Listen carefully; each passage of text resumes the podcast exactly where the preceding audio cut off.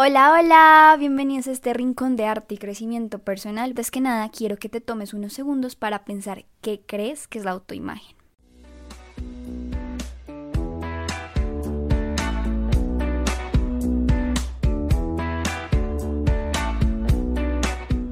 Les cuento que yo no tenía ni idea de este concepto de autoimagen, eh, sino hasta que entré a la universidad en mi primer semestre veo una clase que ya se llama somática y me pusieron a leer un apartado que precisamente trataba sobre la autoimagen de un libro de Moshe Feldenkrais que se llama Autoconciencia por el movimiento. Eh, bueno, Feldenkrais, para los que no lo conocen, era un crack, era un ingeniero físico, inventor, hacía artes marciales, artes marciales, hacía artes marciales y pues en todo su recorrido de vida él empieza a investigar mucho lo que es eh, todo el tema de la anatomía, la fisiología, la ciencia del movimiento. Hoy en día hay todo un método alrededor de sus investigaciones que se llama el método Feldenkrais. Y como muy resumidamente, este método consiste en utilizar lo que es el movimiento para uno ser consciente de sí mismo. Entonces, bueno, yo al inicio les preguntaba qué crees que es la autoimagen. Y quizás por la palabra sea muy obvio, pero créanme que este concepto es mucho más profundo de lo que uno se imagina. La autoimagen es la imagen que tenemos con respecto a nosotros mismos. Esto quiere decir, tú hoy piensas, sientes, te mueves, eh, hablas de una manera distinta como yo hablo, como yo pienso, como yo siento, como yo me muevo, porque hemos cada uno creado una autoimagen con respecto a nosotros mismos, por años. Con la autoimagen tú te dices a ti mismo, yo soy esto, eh, yo no soy esto. Y asimismo con la autoimagen tú te dices yo puedo o yo no puedo.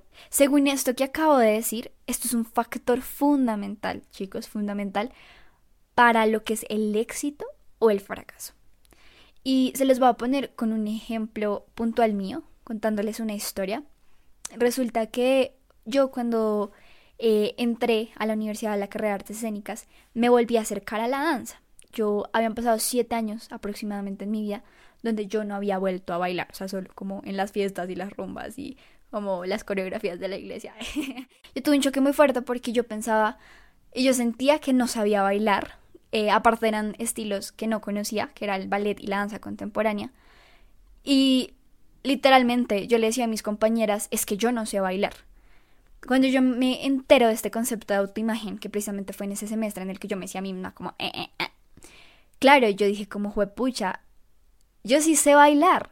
Y lo gracioso es que si, si ven mis videos cuando yo era chiquita, si le preguntan a mi mamá, o sea, yo toda la vida, o sea, mi primer acercamiento de hecho al arte fue la danza. Y toda la vida yo bailaba. Entonces yo me empecé a decir como, espérate, ¿tú no bailas o tú te estás diciendo a ti misma, no eres bailarina? Entonces, eh, les confieso que es algo que todavía estoy trabajando. A veces me cuesta y es como, no, es que no, no puedo bailar. Pero luego es como, no, no, espérate. Tú sí sabes bailar. El movimiento lo llevas dentro, nada, tú tienes flow. Entonces, bueno, eso sí, como para entender un poquito a qué voy con lo del éxito o el fracaso. Obviamente, si yo me siguiera diciendo a mí misma, no bailas y no bailas y no bailas, me voy a bloquear. Entonces, lo que estoy haciendo es como, no, tú si eres bailarina. También se trata obviamente de ponerlo en acción y no solo como en palabras, sino, ok, que eso es algo que ya les iré contando un poquito con respecto a la autoimagen. Eh, y es que resulta, pasa y acontece, que la autoimagen no es estática. Es decir, que estaba cambiando de acción a otra, pero esta transformación hace que se convierta en hábitos. Y no sé si han escuchado esta famosa frase que dice, eres el resultado de tus hábitos diarios.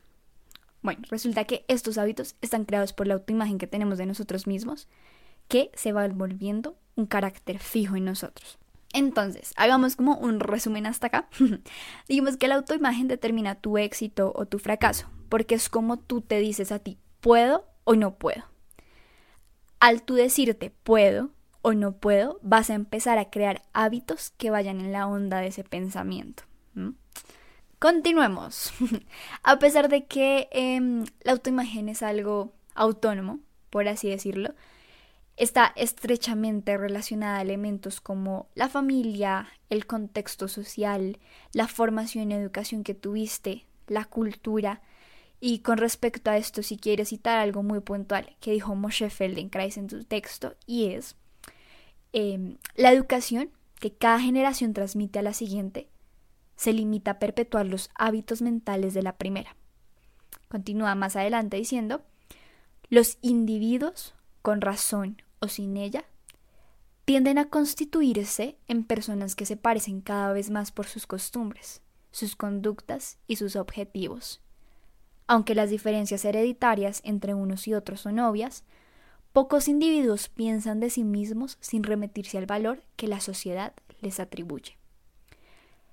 Yo leí esto nuevamente para este podcast y pensé mucho en Carlo Acuti cuando él decía es que muchos morimos como fotocopias.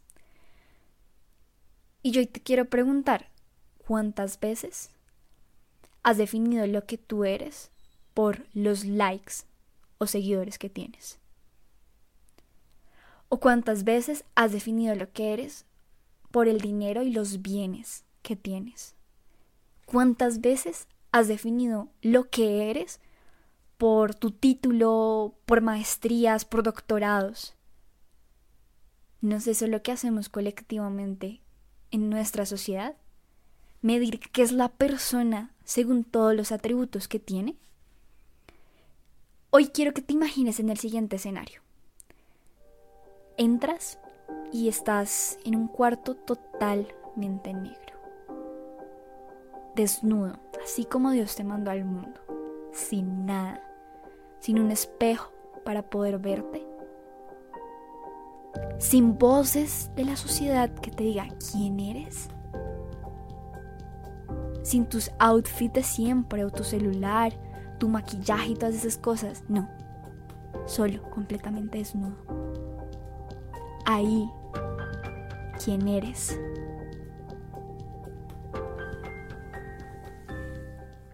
Hay algo muy bonito que decía Sócrates y es conéctate a ti mismo. Conectándonos con nosotros mismos es como aprendemos a valorarnos. Y es por eso que yo hoy te quiero dejar una pequeña tarea. Mm. vas a sacar una hora o media hora y vas a tener una cita contigo mismo. ¿Cómo así que una cita conmigo mismo? ¿What? Sí. Es algo que normalmente quizás no hacemos. Y lo peor es que siempre estamos con nosotros mismos. Pero la idea es que literalmente sea una cita, no sé, arregla el comedor, ponlo lindo, una cena que te guste o, eh, bueno, si quieres salir también puede ser otra opción. Como, no sé, estar en el patio, o sea, busca actividades que a ti te gusten, pero la idea es tener una cita contigo mismo, como pon música, mm, o sea, ponte en un lugar en el que te sientas cómodo. Y lo que sí vas a tener, o sea, el único requisito, nada, es que vas a tener una hoja y un lápiz y con mucha, mucha, mucha conciencia, si incluso pues crees en Dios y quieres como antes pedir al Espíritu Santo que te ilumine para que te esa conciencia para responder a esta pregunta, lo haces. Mm, si no crees en Dios, puedes hacer, no sé, ejercicios de respiración, o sea, como prepararte anteriormente para entrar en este estado de conciencia. Y es responder cuál es la autoimagen que tienes de ti mismo.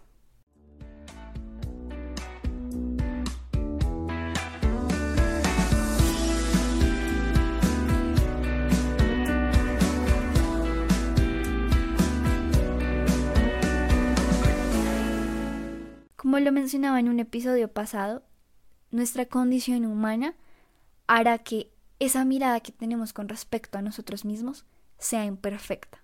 Pero ¿qué sucede?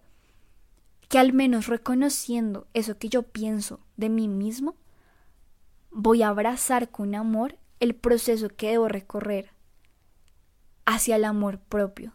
Y también siempre lo digo, el amor propio es un camino diario, de decisión incluso, Hoy decido cómo me veo al espejo, si me amo o no me amo. Pero empieza en el reconocimiento. Por eso es que esta tarea es tan importante, mejor dicho, o sea, mira, tú te sacas 10 nene en esto si me hace la tarea. Mm. Oigan, de verdad, cuando hayan hecho esta tarea, por favor, mándenme un mensaje directo y yo voy a ser la persona más feliz. No tienen que contarme cuál es el concepto de autoimagen porque eso es algo muy propio, pero sí como Bowie hice la tarea. Y pues nada, te invito a que compartas este episodio con una o tres, tú te pones el límite, ah, personas que necesiten escuchar este episodio. Si no te has suscrito al canal, eh, suscríbete, Los espero también por mis redes sociales, Vanessa Wilches M. Un abrazo súper grande y recuerda que amar es la meta.